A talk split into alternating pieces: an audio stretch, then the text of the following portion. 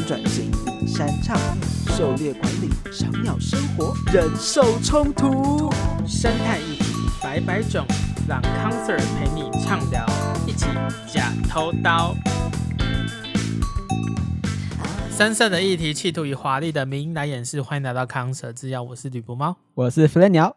这是一个关于台湾环境与生态保育议题的节目，有关于时事的康 Sir News，主题是探讨的假偷刀时间，还有精简成十分钟上下的康 Sir Zip，让你快速吸收保育观点。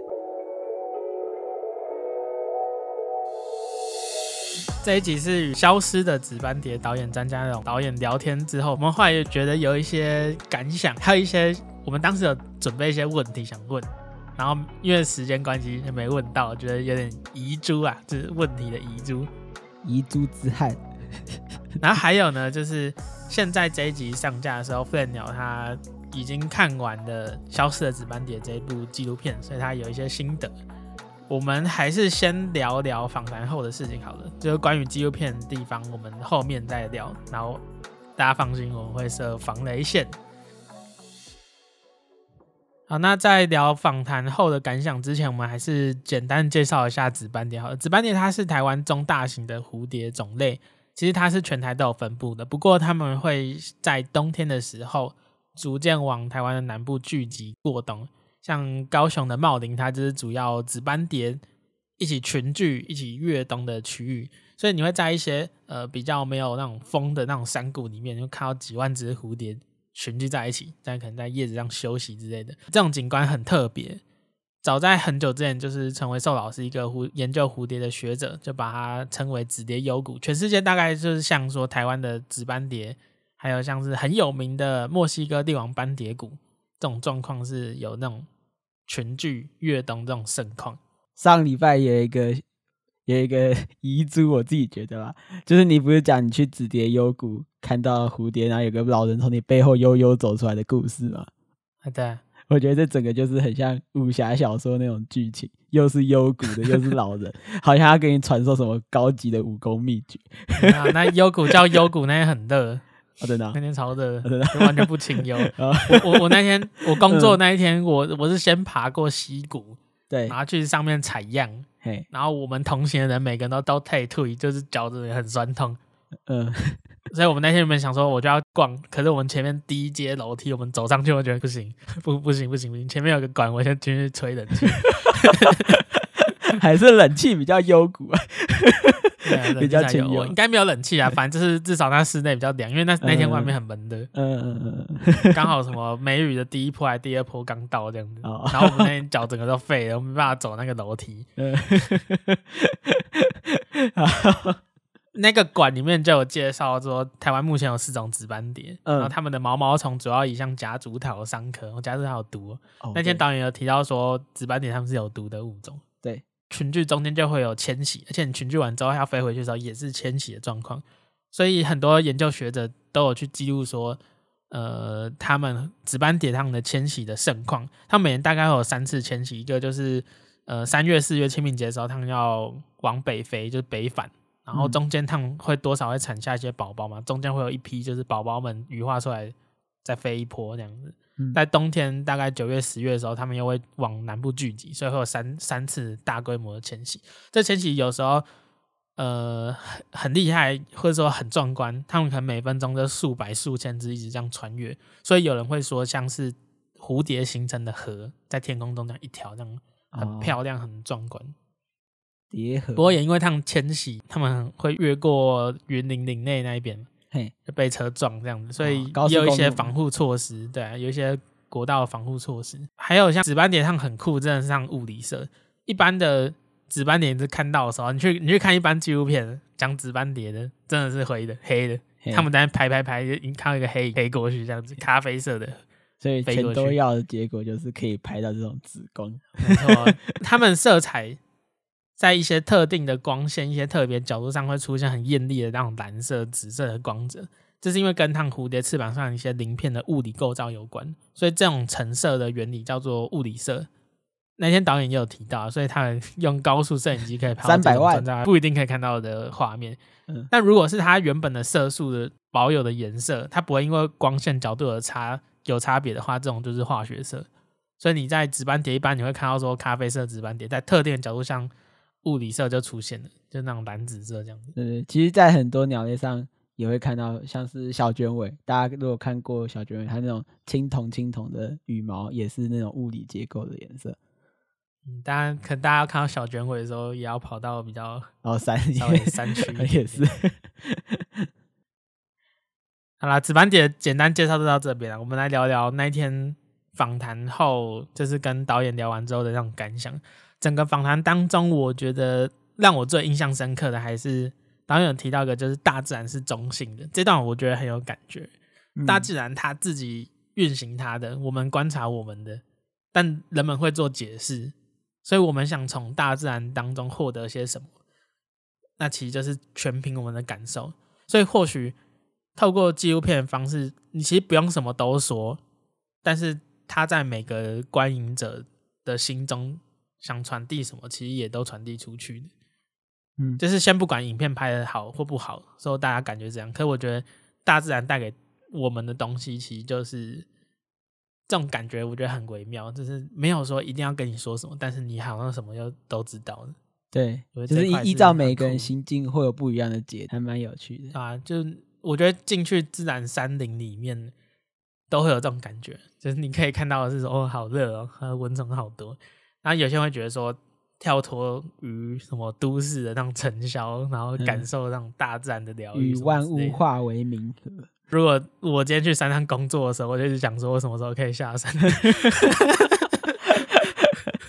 依照去野外的目的，心态都不一样，那感觉差很多。对，那你有什么？觉得还蛮，或者是你有什么感想吗？我你说访谈完的那时候感想，啊、我自己会觉得说，呃、对我也其实我那时候听到导演讲中心这段，我也觉得还蛮实际的。然后我那时候是想到像是那时候古代唐朝不有一句话什么，哎，以铜为镜可以正衣冠，以人为镜可以什么，巴拉巴拉巴拉巴拉巴拉，然后就觉得哦，这这一句那个导演这这个形容。好像又接续了古谚，就是又多了一层，就是你可以以大自然为镜，然后可以了解自己。嗯，嗯，我那时候的想法，我会觉得说，真的有这样的感悟，而且确实，这也是我我觉得我在我们在做那个生态民意的时候会有这种感觉，就是我们看到一个同样的现象，有些人看到是那样，可是我们可以把它 搞得很很很不知道冲三小。我觉得那个很酷，就是我我当时好像就陷进去导演跟我们讲的某种陷阱里面。你好像以为说纪录片一定要跟你就是多正经八百说，就是要这样子，对，那个物种就是这样子，然后我们应该要保育，我们应该要保育这样。对。但我我自己觉得，不管是不管是不是这一部啊，你只要能够营造一个大家觉得这是重要的那种感觉，你不用明说，嗯、很多事情都是可以慢慢形成的。就如同之前也有跟大家分享过，说我以前有经手过一些石虎的研究工作。对，当地的民众在渐渐一年一年的推广之后，他们其实会觉得说这里有这样物种，他们也有一些认同感。有有那种农民就直接，他就采了一大把荔枝跟我说，就是我们田今天收成很好，然后我们这边又有石虎生态也不错，他觉得很开心。然后他就一直塞水果给我吃，路上又有那种阿伯经过说：“哦，你们在做研究，辛苦了。”嗯，好窝心，那种感觉真的觉得很赞。嗯，我我现在想到我们那天访谈，我有一个觉得很酷的时刻，我不知道你有没有，就是那时候导演在形容紫蝶幽谷的环境，然后讲说那边很安静，很安静。没有，我那时候瞬间，他说什么？没有风，没有蚊子，然后补了一句：“这这个最赞。”对对对对对对对。对，破坏气氛。我那个时候整个心境，我我真的没有去过紫蝶幽谷，然后可是我那个那时候我的心境是整个人好像就直接被带到那个山谷里，然后甚至还闻到那种呃湿气吗？湿气，对，那种湿气，山泉那种那个瀑布打到水里面，水流会出现清凉的湿气，因为他那时候就讲说就像冷气房一样，然后我们那时候确实在冷气房嘛，然后我觉得我好像。因为那时候环境也很安静，就只剩下导演的声音，然后我就好像真的被带进去那个幽谷当中。我我那时候是，我当我那时候心中想是一个像水墨的那种山区，就是有一层薄薄的雾在上面，然后很静谧、很空旷的一个谷地。对，我真的就在那个访谈的瞬间，我被整个人带过去，我觉得超酷的。我就想，哇，我看到那个画面，我觉得好好舒服。然后我确实也在这个访谈当中，还有包含我看完这个纪录片的时候，我就觉得，我第一个是身为台湾人，第二个是我知道这件事情，我以后或者说今年就是在他们越冬的时候，我一定要去看看的那种感觉。OK 啊，我诚挚推荐您看我去工作，工作完之后，你看走 到楼梯，你就想要先躲到冷气房里面去坐一下。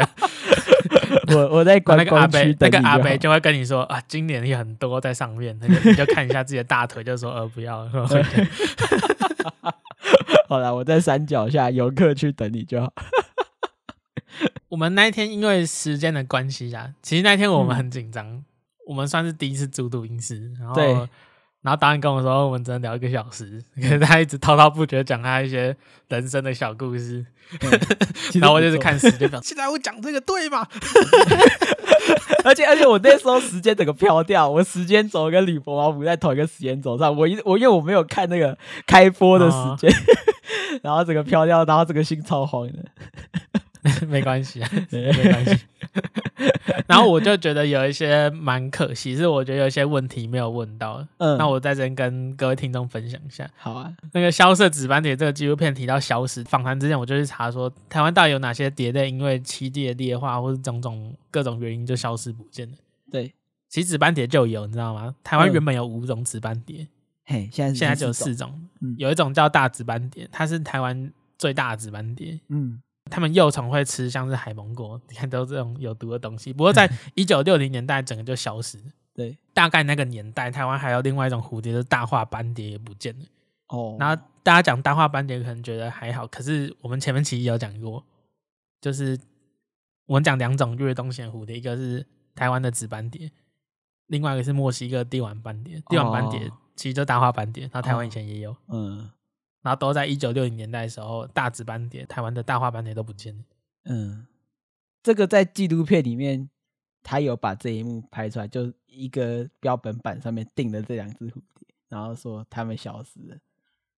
那时候我就很有那个实际上的感触，就是现在那些紫斑蝶，或者说这样的群聚越冬现象，会不会迈向这样的后尘？嗯，紫斑蝶蝶谷它不是只有紫斑，紫斑蝶是一群。至少四种蝴蝶，而且紫斑蝶蝶骨里面通常还会混着其他的蝴蝶，它不是纯种类的蝶骨。嗯，那这地方如果劣化了，它的改变是什么？我觉得有点很难去想象。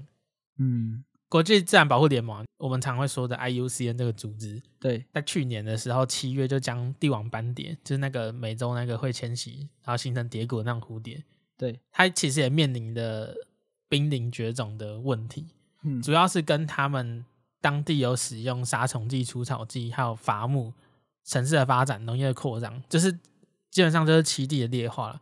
所以他们那些蝴蝶赖以为生的食草，就是那毛毛虫要吃的那些植物，马利精，是整个大幅的减少，对，进而影响到整个帝王斑蝶的威胁状态。嗯，所以过去两大盛况的蝶谷，现在可能都出现到一些危机。我那时候想到说，我很小的时候。至少当时的书籍、有声书、新闻都会说台湾是蝴蝶王国，曾经有大量加工的蝴蝶。对，这点我我知道，是因为我高中的时候，我们学校有一个蝴蝶馆，然后你进去那蝴蝶馆就看到，除了蝴蝶标本以外，有很多蝴蝶加工制品，你很难想象是像有点像刺绣或者是什么样的图片，它那些图案都是用蝴蝶翅膀去拼出来的。蝴蝶。的那些翅膀，用蝴蝶的翅膀去拼出来的图画摆饰，然后想哇，台湾蝴蝶曾经那么多吗？嘿，然后会不会成绩很深？我们这一代就没办法再看到这种现象。我不知道哎，那时候很想问说，我们还可以称为蝴蝶王国吗？就短短的这一代时间，二十年、三十年，嗯，我不知道，不知道。然后如果今天又说，就是像紫斑蝶那么常见的一种蝶种要一起不见的话，我有点难想象说这是什么样的状况。嗯对，这很像那个亚洲四小龙。你会再称为自己是亚洲四小龙吗？这是一样的问题。对，感觉很像。就是你现在如果没有这样的话，你还有自信这样的称这件事情吗？不过因为当时也没机会问啊，就是时间篇幅都有限的。我还有去查说，就是以目前极端气候，冷的时候很冷，热的时候很热，或是降雨非常的集中。这种气候变迁的问题，我们有时候冬天会更冷。有一年，不是就大概七年前，阳明山真的下了雪，对，全台湾都很冷，然后都有各地下冰线什么之类的。嗯，那一年高雄茂林就是蝴蝶谷只有三度，摄氏三度，对。然后就是因为怕冷，才要渡冬的紫斑蝶，那一晚就死了大概两千多只，在那一个晚上。啊，它飞那么远，飞到高雄茂林，然后大武山脚下好好的直接有谷渡冬，结果却他妈的冷。后来就查说，他们好像耐温的临界温度大概在十度左右，然后刚好就已经低到那个温度了，嗯，就是比那个温度还更低。对，然后整票全部死光光。哦，嗯、这是极端冷的时候。那现在整个整个温度要上升的时候，一般蝴蝶。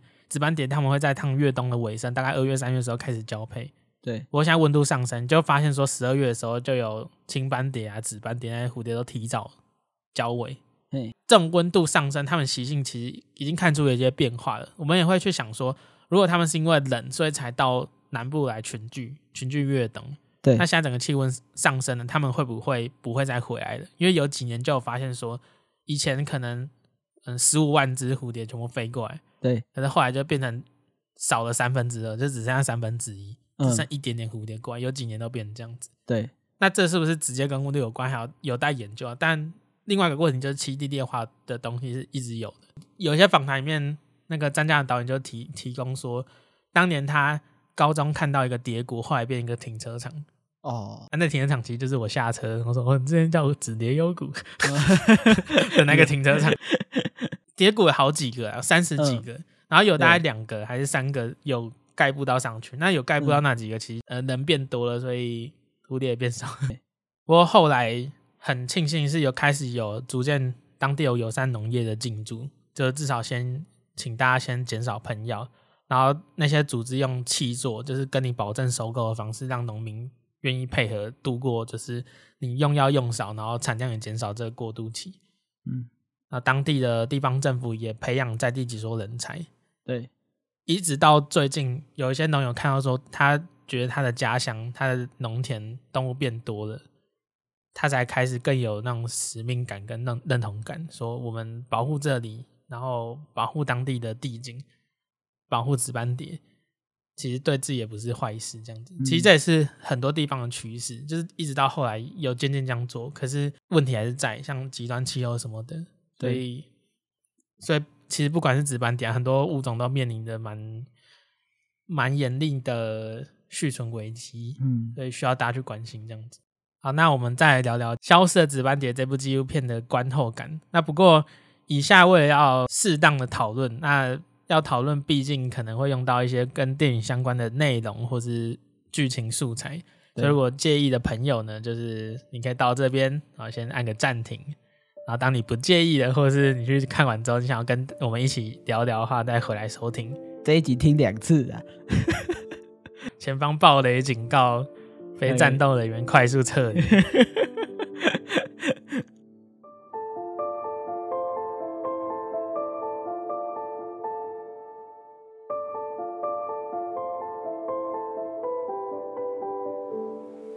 很荣幸嘛，就是千猴子他邀请我们看《消失的紫斑蝶》这一部电影的特映会。他邀请我们地点是在信义威秀 A 一三那个，这是需要跟大家讲吗？没有，这个很需要跟大家，这很重要，真的，这真的很重要。为什么呢？因为这是呃巨幕厅，哎，还是泰坦厅，反正就是荧幕很大那个影厅啦。我没有接信义的业配，可是就这个很重要，这真的很重要。有这样很大很大的荧幕呢，才可以把。詹导拿那高级摄影器材所拍出昆虫的美景、台湾风景的美景、紫斑蝶十七种变化颜色的这种美丽景象，真实的、漂亮的展现在你眼前。所以我那时候就看了这个纪录片，我觉得看得很过瘾，因为它的画面真的美到，我觉得这这是我算对于这部影片蛮推荐的一个地方。然后我上一次来这边看是应该是金马影展的时候看一部叫那个达和美女战士的时候来这边看那一部片也是现在啊在 Netflix 上面有我私信推荐蛮好看，它是讲一群就是在应该是西非吧，反正非洲那边很特殊的女战士，真实故事改编。他们那时候就是在法国要去殖民殖民非洲的时候，然后一直打不下达和美的女战士，只有女性。组成的军队，然后这一批军队他们超屌，真的超屌，大家可以去 Netflix 看，私信推荐，额外插播一下。OK，整部片来说，第一个我觉得会让人难以忘记的就是它的画面，它不，它有一点看见台湾的味道，就是它有，因为它要模仿那个紫斑蝶的飞舞嘛，所以它有一段是从就是北台湾。然后经过各市城市，这个经过海边，然后有拍见台湾的美，然后有拍见台湾的一些垃圾的堆积，拍见一些像是埃及圣玄、一些黄头鹿，各式各样环境的生态、人文建筑的这样空拍的画面，然后模拟紫斑蝶的这个画面，一路一路一直到茂林的这种感觉，我觉得这是很震撼、很漂亮的。在节目的片头呢，它有一段是。介绍台湾的蛾类跟蝶类外观上的差异，它呈现效果蛮有趣的，就是不断的切换那个蛾跟蝶的这个画面，它就然后它那个画面的时候会说哦，这是蛾，然后就切一个画面说这是蝶，然后每一只每一个物种都拍的超清楚的，不只有紫斑蝶，它里面包含就是像长尾水青蛾啊，长尾水青蛾是一个非常非常漂亮的蛾。它的颜色有一点淡淡的绿色，然后因为它身上有很多很多细毛，所以它拍翅膀的时候，整个都是超漂亮、超美的。平常就算我看过这个物种，我也不会看得那么清楚，而且又是动态的。有时候你可以看到很清楚的照片，可是很少人把这些小昆虫用这么好的摄影设备拍的这么大，然后又这么漂亮。所以这个画面就是你看过一次，你会觉得说，哦，这是。很像外国国外 BBC 或者说 Animal Planet Discovery 拍出来，国家地理频道拍出来那种感觉。昆虫上面很多尾距拍摄，真的都可以展现。我觉得有两种方式会让我很有印象，一种就是缩时，对，快速缩时，植物的发芽、植物的开花、动物的化蛹出来，缩死你就觉得那种生命力的那种奥妙。对，然后另外一种就是微距，嘿，你不会看到。昆虫的视角，你不会看到像是真菌那种很小的微生物的视角，对。但是在缩时或是微距上面，我觉得常会觉得很震撼。对，那个导詹导以前也有拍一些跟小虫子有关的一些纪录片，像垦丁垦丁国家公园委托的那些计划。对，那我之前看的时候就觉得有那种生命力的感觉。嗯，这这不是人眼睛看得到的，这是。在特别的镜头、微距镜，在缩时拍摄之下，有时候会觉得生物多样性真的是一件很美的事情。在《紫斑蝶》这一部片里面，它也有运用这个缩时的手法，然后又有微距的手法。那不过我觉得，我觉得有有一个就是，有时候毛毛虫哦，我们可能在节目上没有跟大家讲过。我以前有一次小时候，大概高也不是小时候，高中的时候在看。国家地理频道的时候，还播那个毛毛虫的画面。我原本不会怕毛毛虫，可是他那个毛毛虫就是抬头那个画面，然后我瞬间起鸡皮疙瘩。然后我后后来一直到我进入生命科学系之后，我才把那个就是觉得呃的那种起鸡皮疙瘩的感觉好不容易消除掉。然后这次我又有这种感觉，有毛毛虫 phobia。对，他拍太清楚了，就是他吃东西，然后因为毛毛虫他们找东西的时候会把抬头抬起来，然后那个前面那个三对组会那边晃来晃去，我就觉得，哎、欸，可是见仁见智啊，有些人觉得很可爱。我也有一些虫我会怕，嗯，对，啊，所以我觉得还好。对，可是可是有点爽，我不知道怎么讲，就是又怕又。是因为你比较 M 嘛，那个、嗯、啊，对对对，乖。反正他让我有点抖，然后有一部有一有一幕画面是寄生蜂，然后去寄生那个长尾水晶蛾的幼虫，然后他就那个、嗯、那个寄生蜂就在他的肚子里面转来转去转来转去，然后拍拍超清楚，超级清楚。我想说，我我没有想要看到这个，对对对。不过我我说真的，他这是很好的一个计时的画面，他其实很多很多幕这种微距画面都很适合特别。单独截取出来，大家如果有看过，就是国家地理频道，他常常会做这种事情，就是把一些嗯有趣画面截一小段，直接放在 YouTube 或者说放在呃社群平台上面。他我觉得喜欢的人自己看，对对对对对对对，没错，就是喜欢的时候再点进去看。詹导在这一部影片很多画面，我觉得都可以做这件事情。然后这是很像他一开始跟我们说，对，他一开始跟我们说为什么要砸钱，为什么要砸那么多钱？他说。外国外的那些 BBC 然后 Discovery，他们都做到这样等级。对，你真不拿出一样的水水准的时候，你很难让自己的作品跟他们一起被比较。对，他们一开就不跟你比较了，这样。对对，就是不同的起跑点。哦，回过头来讲刚才那个寄生幼虫的这件事情，那时候那个画面播出的瞬间，我除了自己觉得，哦，这个这个真的可以让所有人看吗？不会有人觉得？然后全场也发出去，对对，我旁边有个小朋友，因为我旁边真的有人就是带小孩去，他那时候就说，他那时候就就说，嗯，好恶心哦，超好笑，因为我那时候也有这种感觉，然后他就直接把它说出来，我快笑死。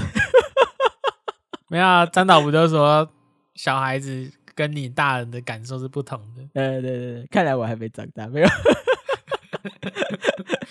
对，不过真的经典画面，然后 还是嗯，太清楚了，太清楚了，真的太清楚了，清楚到我现在你讲出来，我脑袋还是那个画面。对，他主视觉来说很漂亮，超级漂亮，然后剧情来说稍微有一点。嗯，怎么讲？就是没有没有像我原本预期的，就是这么冒险，这么的剧情片，或者说这么的故事感这么强烈。它主要来说还是以就是一年四季的循环，然后去阐述紫斑蝶从卵开始，一直到冬天南迁，然后再北返的这个故事。对于不了解紫斑蝶的人，看了这部片，我觉得会。很清楚，因为它画面都很漂亮，而且一段一段落分明，就是至少对紫斑蝶的一生有印象很深刻的认识。那不过可能是因为我大概知道它这个过程了，所以我会觉得蛮好预测它的整体发展。其实中间啊，我自己我不知道为什么这样，我会觉得说哦，什么时候快点北返那种感觉。导演为了要去让整个剧情不要太过贫乏，所以他安排了不同时间点、幼童时期南迁这些紫斑蝶南迁至。紫蝶幽谷的时候，还有北返于芒果田的这个过程当中，他安排了不同的捕食者的画面。那我自己是蛮喜欢看这种动物捕食跟被捕食这种惊险画面的，像像是就是它里面，我觉得印象最深刻的、最最好看的是蟹蛛去捕食紫斑蝶，因为蟹蛛太小了，可是他用这个很好的相机拍摄起来。它可以把它隐藏在花朵里面，这个画面拍得很清楚。有这些画面，让让我在观影的时候比较疲乏的时候，又可以心心头就是为之一振。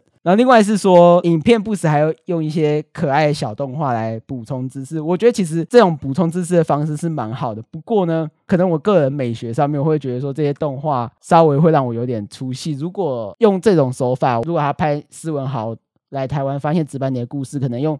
真人稍微演演绎一下，我会觉得说或许会更好看一点。就是你一说就真人演那一段时候，比方说学者来台湾发现什么湿式紫斑蝶，对，因为他其实也是用动画画出斯文豪，然后哦呃，然后那个因为那个动画太 Q 版，太就人物太 Q 版，哦，太 Q 版，对，然后他的。他的那个画面就是紫斑蝶画面又太太写实、太真实了，所以我会哎、欸，你有去看 Discovery 或是国家地理频道？他在讲过去的某段历史的时候，他都是真的会找演员，然后去演当初那些首一首批来探看的那些研究者，他们当时观察到动物的那个过程。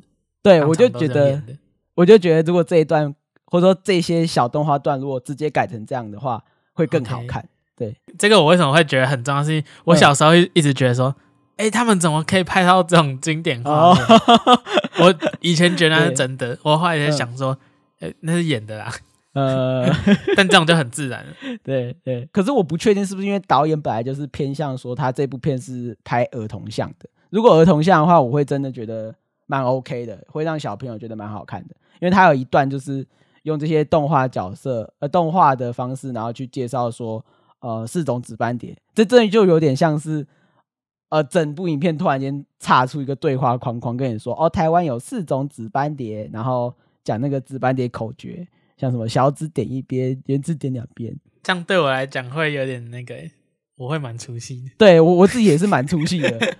啊，小指点一边吗？哦，说端次是随便点吗？对，他就真的就是照这个、哦、什么姿势是。十四是什么？姿势有三点，有三点 哦。哎，我哦，我知道在什么。对对对对对，就是这种，还会用用这个方式出现。我也想小朋友可能会觉得呃算有趣，可是以它是一部电影的架构来说，我会觉得有点太跳脱了。如果它是一般的那种小单元的给小孩子看的那种影片，我会觉得 OK，蛮 OK 的。可是我我我会觉得可能跟电影我会觉得有点太跳脱、太落差了。不过整体下来，如果真的带小孩去看的话，我会觉得蛮 OK 的啦。我觉得像你前面讲说，会不会觉得有点好预测？可是对大家来讲，对一般乐听众来讲，他在这里知道这些紫斑蝶的迁徙历程，我觉得是蛮必要的。对，是没错。哦，应该是因为导演上一次跟我说他拍一下《阿凡达》一样的故事性，所以让我觉得有点呃无法直接 用《阿凡达》的标准来看。对对对对，我想看到我对《阿凡达》的意见可是很多的。我我讲一下好了，那个谁知道这篇？嗯，我真我蛮不喜欢他想要创造一个物种，但用用一些现存的物种的元素去做。我就觉得说，你要一个奇幻的世界，那那些动物绝对是崭新的吧？就搞了一个像鲸鱼的东西，然后又有鲸鱼的智慧，又会像鲸鱼这样唱歌。那你刚刚说它叫 Tukun，好了，这边我有点分歧，我觉得画面美就好。哦，好吧，对对对对，整体的故事蛮特别，它是以第二人称作为代名词。他介绍紫斑蝶的时候都说，呃，你你破壳了。你从卵破壳，你回头把卵给吃掉，都是用这种方式。这就这跟真的跟导演讲的一样，他是用不同的，他是以第二人称的方式贯穿整个故事，而且是安普的声音，对安普的声音。可是我不确定，安普的声音好像让这部片又更儿童像一点，我不知道为什么。真的吗？对对对，可能是因为很温柔吧。温柔不一定要很儿童像啊，可是 可能又配上那个台词。我这可能见仁见智啊，我我我自己是这样觉得。用你是蛮好玩的，是因为有时候我真的会在这个画面里觉得，哦，我就是在飞，因为它又是以一个第一人称的视角，让你体会紫斑蝶在空中飞舞的这种感受。你飞向你的紫蝶幽谷，然后这个时候我确实会觉得，哦，我好像在飞 的那种感觉还不错。我觉得导演就在整部片里面，他。尽可能做出他想要做的独创性，像是以你为就是整体贯穿的一个代名词，然后再蛮、就是、少见的，对，蛮少见的，我没什么看过这种这种手法，那我觉得也是蛮创新、蛮大胆的一个尝试。然后画面空拍，还有高速高速摄影机的这些画面，都是过往我在台湾纪录片没有看到的，也感受出导演尽可能就是希望以。呃，中性的角度去诠释这部影片，虽然我觉得有些地方可能还是可以再改进啦，也许导演有他的用意吧。那总体来说啊，我觉得《消失的紫斑蝶》这部片，它的画面真的是以现在台湾其他纪录片来说，我觉得它真是数一数二好看的。它会让我看完这部影片之后，对这些动物、这些蝴蝶飞行的画面都还有印象。那我觉得这就是蛮厉害的地方。那确实，它的这些影像也是值得大家去电影院看，整体的感觉都会让你有会觉得哦，台湾的生态纪录片又达到一个新的高度的感觉。你可以去体验一下什么是每分钟几千几百只蝴蝶一起出现那种紫蝶幽谷的样子。嗯，对对对，你就是化身为蝴蝶，你可以在台湾的上空飞舞，一种飞行体验券的感觉。还好导演有把这三百万花下去，不然我觉得他可能他的吸引力会对我稍显有点一点点不足。那这就是我整体对于就是消失的紫斑蝶的观后感。那这些大概就是飞鸟在看完消失的紫斑蝶之后的一些感想，跟各位听众朋友分享。那我们今天节目就录到这边，所以欢迎大家。把这集分享给其他也看过这集纪录片的人，或者想了解紫斑蝶相关的故事的人，欢迎分享给他们收听。也可以回去听听前一集，就是跟张家龙导演聊聊他的心路历程。他那一集讲了很多他对纪录片的想法，我也是觉得蛮推荐给各位的。好，那我今天节目就录到这边。我是吕博猫，我是飞鸟，我们下次再见喽，拜拜，拜拜。